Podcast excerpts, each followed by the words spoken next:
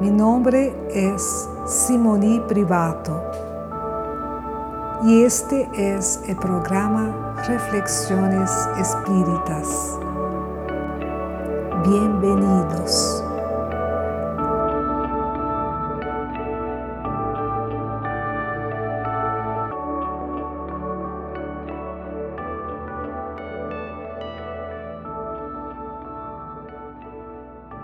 ¿Para qué deben servir las manifestaciones de los espíritus? ¿Para qué Dios las permite? ¿Será que los espíritus deben solucionar nuestros problemas? ¿Será que los espíritus deben satisfacer nuestra curiosidad? Veamos lo que Allan Kardec nos explica sobre esse tema em la obra que é o Espiritismo, capítulo 2.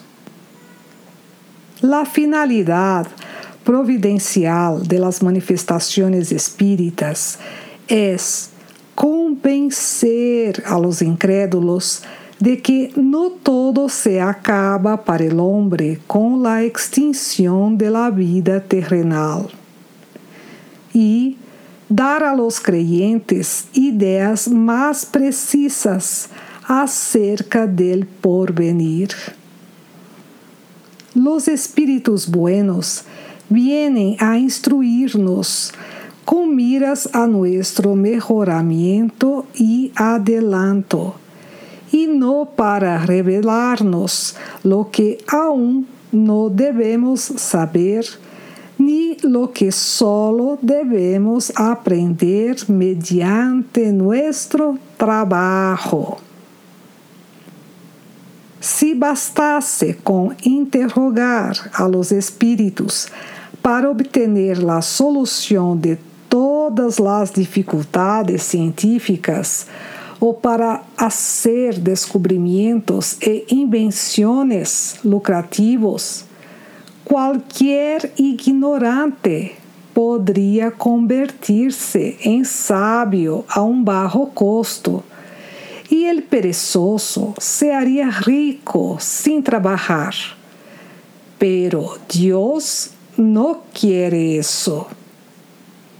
Los espíritos ayudan al hombre de genio por medio de la inspiración oculta pero no lo eximen del trabajo ni de las investigaciones a fin de no privarlo del mérito.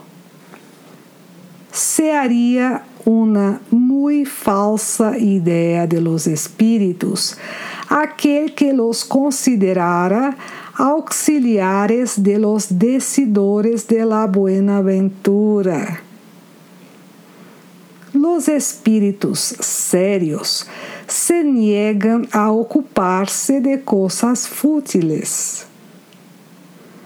Por su parte, los espíritus ligeros y burlones se ocupan de todos los temas, a todo respondem e predicem quanto se desee, sem que lhes importe la verdade e encontram um maligno placer em enganar a las demasiado crédulas.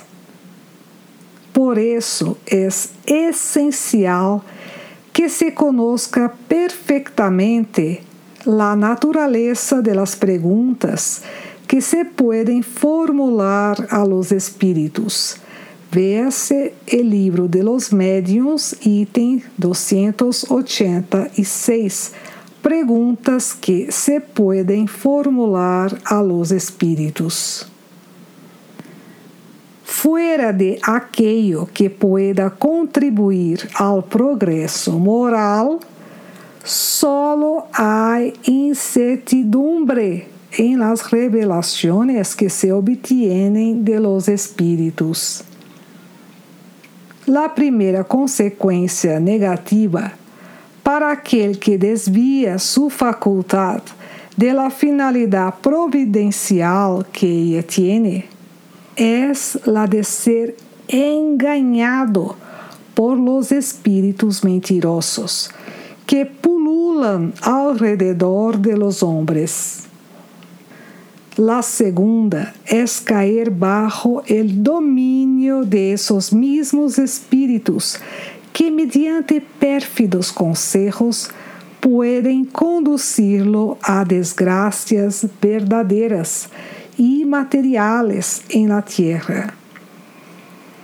La tercera es perder después de la vida terrenal el fruto del conocimiento del espiritismo.